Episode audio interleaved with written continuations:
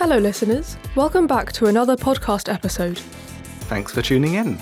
We're your hosts, James and Ella.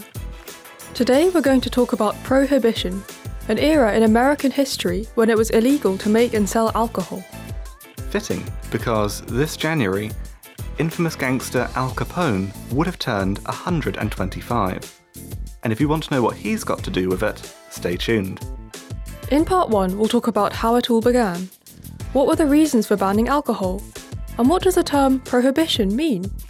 In part two, we'll look at what happened during Prohibition. What were the results of banning alcohol? And finally, in part three, we'll learn how the Prohibition era came to an end. Part 1 The beginning of Prohibition. To prohibit means to forbid, and as I said earlier, there was a time when it was forbidden to make and sell alcohol in the USA, between 1920 and 1933 to be exact. At the time, many people thought that alcohol was the root of problems such as crime, poverty, and domestic violence. They hoped that if you banned alcohol, there would no longer be any need for prisons.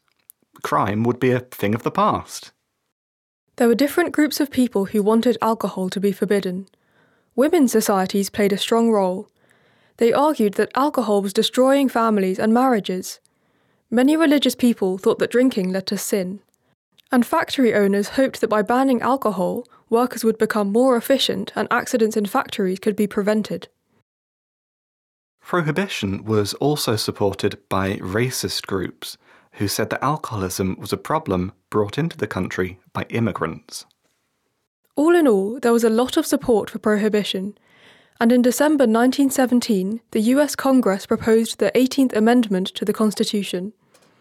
The vast majority of states agreed to the change. So, in 1919, Congress passed the National Prohibition Act. This new law made the production and sale of alcohol in the US illegal. Prohibition officially started on the 17th of January 1920. Breweries, distilleries, and saloons closed, and so called prohibition agents made sure that people didn't break the new law. Ella and I looked into what happened. Ella found out how people reacted, and I researched whether prohibition reduced crime. Which brings us to part two. Did prohibition work? Well, for one thing, people didn't stop drinking. They found loopholes to get their hands on alcohol. You could get a drink from the pharmacy if it was on doctor's orders, for example. Wine was also legal at religious ceremonies. And a lot of people made moonshine at home. That's the name for illegal alcohol. That's a funny name. Yeah, I thought so too. I came across another interesting name too. Illegal bars were called speakeasies. They were often in people's basements and you needed a password to enter. Crazy. All that just for a drink. What did you find out? Did prohibition help to reduce crime? On the contrary, it led to a rise in organised crime and gang violence. The ban caused the growth of a gigantic black market for illegal alcohol. Here's a funny word I learnt uh, bootlegging. This means making and selling illegal alcohol. Bootleggers often worked with corrupt policemen and bribed government officials. Many were out of work labourers from breweries that had to close down. Sometimes even prohibition agents were involved in the black market. Ah, so bootlegging is where Al Capone comes into play. That's right. He was the head of a very powerful gang, the Chicago outfit, and grew extremely rich because of his dealings in bootlegged alcohol. He was also involved in gambling, prostitution, and extortion.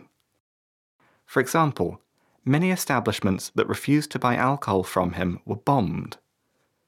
In 1929, he had his men dress up as policemen and shoot seven of his rivals in a fake police raid.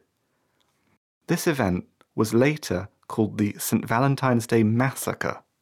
Was he ever caught? Uh, not for these crimes, no. The police just couldn't prove that he was responsible.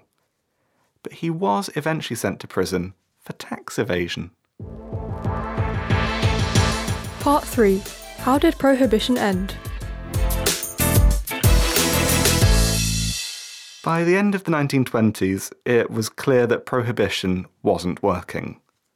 There was just as much poverty as before, and violence and crime had actually increased. At the time, the economy also really needed a boost. Making and selling alcohol would create many jobs and give the state money in tax revenue. So the 18th Amendment was repealed. Meaning that there was an amendment to the amendment. That's right, the 21st Amendment. And with that, on the 5th of December 1933, the Prohibition era came to an end. Now it's over to you.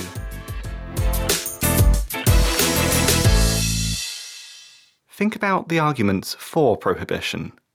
Could you agree with any of them? Which ones don't you agree with? Where do you think the terms moonshine, bootlegging, and speakeasy come from? Could you imagine prohibition being introduced in Germany? How do you think people would react? That's all we've got time for today. We hope you've learned something new about this interesting era in history. We sure did. Yeah. Thanks for listening. Bye. Bye. Teachers can find a free worksheet and a transcript of this episode at www.westermann.de forward slash English. Make sure to learn more about our English textbooks and our free materials for your English lessons. The Westermann English podcast is produced by Niels Respondek and recorded at Whiteline Music. The speakers in this episode are Ella Collier and James Gough. Text by Inga Birth. Music by AudioHub.com.